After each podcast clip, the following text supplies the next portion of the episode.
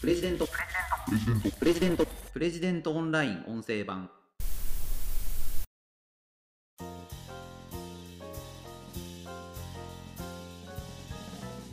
ウクライナでの戦争についてお話ししたいと思います。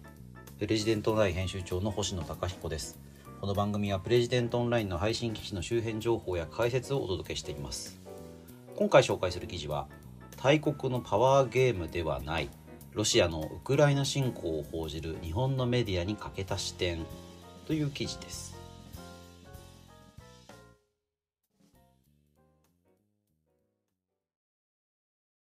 えっとこちらは山崎正弘さんの第二次世界大戦必至朝日新書という本からですね一部を抜粋して作った記事になります。えっと、2月26日に公開している記事なんですが、まあ、本からの抜粋ということで実際にですねあの戦争が起きる前にこの原稿は書かれているわけなんですけれども非常にあの現在の状況を説明するのに良いものだなと思ってあのプレジデントオンラインでも記事を載せてますしあの今回もご紹介したいなと思います。えっ、ー、とリードをつけてます読みます。ロシアがウクライナへの侵攻を始めた戦士紛争史研究家の山崎正弘さんは第二次世界大戦をめぐっては大国目線の歴史記述で周辺国の被害が無視されてきた。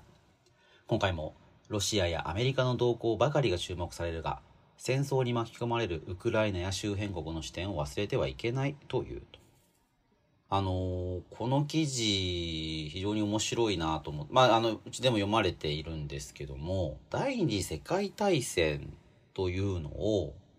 今のロシアプーチン政権がどのように位置づけているかというのがこの記事でしっかり書かれているんですね。あの第二次世界大戦どこから始まったかというのは私たちも教科書で習っていることだと思います。これはナチスドイツがポーランドに侵攻した。まあ、これがですね、あの1939年9月1日ということなんですよね。ドイツ軍がポーランドに侵攻した。で、これがですね、ロシアの教科書だと、1941年6月の独ソ開戦。ここから第二次世界大戦が始まったかのような記述になっているそうなんですね。なぜか。これあのなぜナチスドイツがポーランドに侵攻したのかというのは9月1日の9日前8月23日にドイツとソ連まあロシアですよね今の。ドイツとソ連の両国政府が独ソ不可侵条約というのを調印したからだというふうに考えられています。独ソ不可侵条約。ドイツとソ連はお互いにまあ干渉しません。ここでは戦争しませんという条約。これがあるからドイツはまあ、ソ連の隣国であるポーランドに侵略したと。まあだからその第二次大戦を実質的に始めたのはあのドイツとソ連だったんじゃないかということがヨーロッパ諸国では考えられている、まあ、むしろそれが常識になってるということなんですよね。で、まあ、プーチン政権はそうした、まあ、いわゆる常識を打ち消すためにロシア連邦の前身であるソ連が第二次大戦の戦前戦中にナチドイツと協力してたとか近隣諸国への侵略的行動を黙認してたそういうことは違うんだということを、まあ、歴史修正しているというのはこの山崎さんの記事になります。まあ、なぜそういうことをするのか。まあ、それはいわゆる大国、まあ、ドイツとかソ連とかっていう大国に対してその周りの周辺国というのは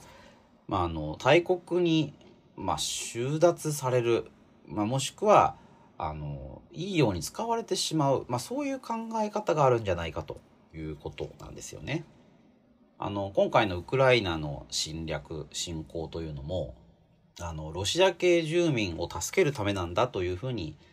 プーチン政権は説明していますけれども、まあ、それをですねロシア一国の判断で決めていいはずはないんですよね。ロシア系住民が、まあ、もし仮に何か大きな被害に遭っている、まあ、プーチン政権が言うようなジェノサイド大量虐殺が起きているんだとすればそれを解決するべきはまずはウクライナ政府であるはずですしウクライナ政府がそれを否認するのであれば、まあ、国連の場とかですねあの国際協調の場にその疑惑を出してきてそれで、まあ、国連軍として介入するというのが今の、ま、国際秩序のルールだと思います。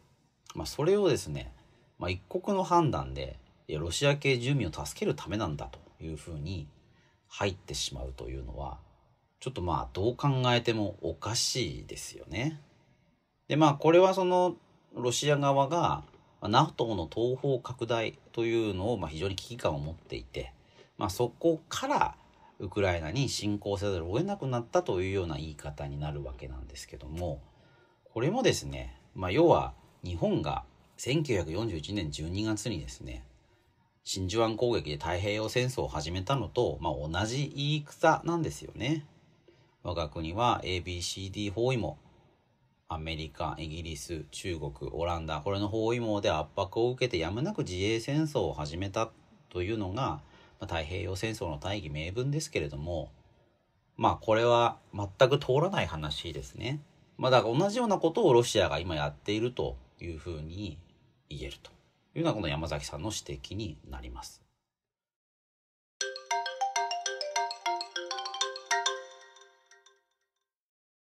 うんいやまあだからね本当にあの今これ収録しているのは2月28日なんですけれどもちょうどあのウクライナとロシアの代表団がベラルーシで交渉をすると、まあ、そこが停戦に向かうんじゃないかということが今言われているので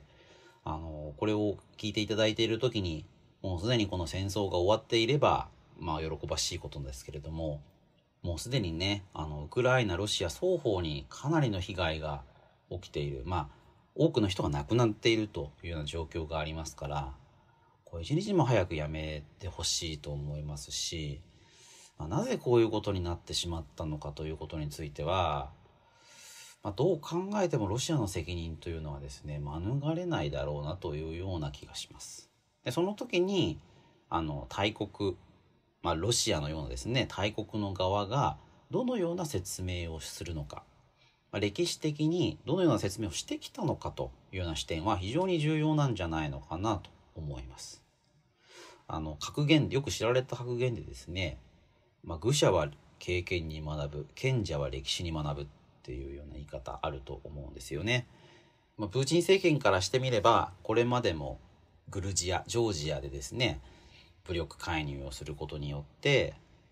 まあ、政権転覆、まあ、あの自分たちの支配地域を維持したあのグルジアジョージアが NATO に加盟しようとしていたのでそれを避けるために軍事介入をしたというようなことが2008年にありましたけれどもあのそのことを繰り返しているんですよね。2014年にクリミアを侵攻した時にも、まあ、同じような理屈で、まあ、その時も特に大きな問題にはならなかった。だから今回も大丈夫だろう。今回もやるべきだ。まあ、そういう考え方がこの2022年のウクライナ侵攻ではあったんだろうなという気がします。でもこれは愚かな考え方ですね。歴史的に考えてみればこれまでもそうした口実で戦争を始めて、まあ、とんでもない結果を招いているということがいくつもあるわけです。それはソ連ロシアもそういう歴史を、まあ、知ってるはずですよね。にもかかわらず、まあ、こういうことが繰り返されてしまう。うーん、まだ山崎さんはこの記事の中で、第二次大戦のような大規模戦争を大国の目線だけで理解するのは良くないんだ。周辺国の目線というので見てみれば、あの、いかにこれがひどいことであり、道理の通らないことであるのかよくわかるというふうに書かれています。あの、もうその通りだと思いますね。まあ、戦争という悲劇はこれ人が死ぬということですよね。なこれは絶対に避けなければいけないですしこれあの周辺国だからいいなんていう話が通るはずないですよね。まあ、この記事の冒頭にですねあのどれだけの人が従軍したのかっていうようなことであのソ連が3,000万人ドイツが1,790万人フランスが460万人アメリカとイギリスがそれぞれ1600万人と590万人。あの第一次大戦でねこれだけの人が参加した。で他には周辺国でポーランドが149万人ベルギーが65万人オランダが40万人。でこれあのねポーランドとかベルギーとかオランダの参戦してる人数っていうのは、まあ、他に比べれば全然少ないよねっていうふうに思うかもしれないわけですけどもこれそれぞれの国の人口を考えてみたら決して軽くはないいやてか非常に重いですよね。でしかもその周辺国というのは大国の思惑に振り回されて、まあ、ポーランドからすれば、まあ、ドイツが勝手に攻めてきたわけです。いやこれはだからちょっとどういうことかっていうことですよね。まあ、今回もウクライナからしてみればロシアが勝手に攻めてきたわけですね理屈を作って。いやだからまあなぜこれを避けられなかったのかというのは非常に重たいことではあると思います。うーんまあ僕もちょっとずっとこのことを考えているんですけどもまあとにかくですね一日も早くこの戦争が終わるまあこの放送、まあ、この音声を聞いていただいている段階で戦争が終わっているということを願ってやみません。ぜひあのこの記事もご覧いただければと思います。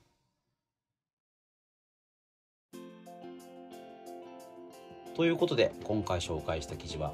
大国のパワーゲームではない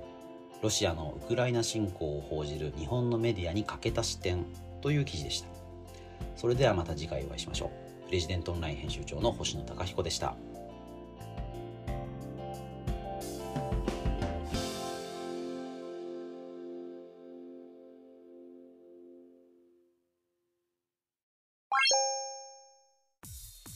日経新聞朝刊の厳選ニュースを毎朝コンパクトに聞ける「聞く日経」仕事や生活のハック術を編集部が語り下ろす。ライフハッカー日本版タイニーハックエクスプレス。イノベーションを生み出すヒントが見つかる浜松町イノベーションカルチャーカフェ。情報スキルキャリアアップ。今より一つ上のステージに行くビジネスニュースが聞き放題。オ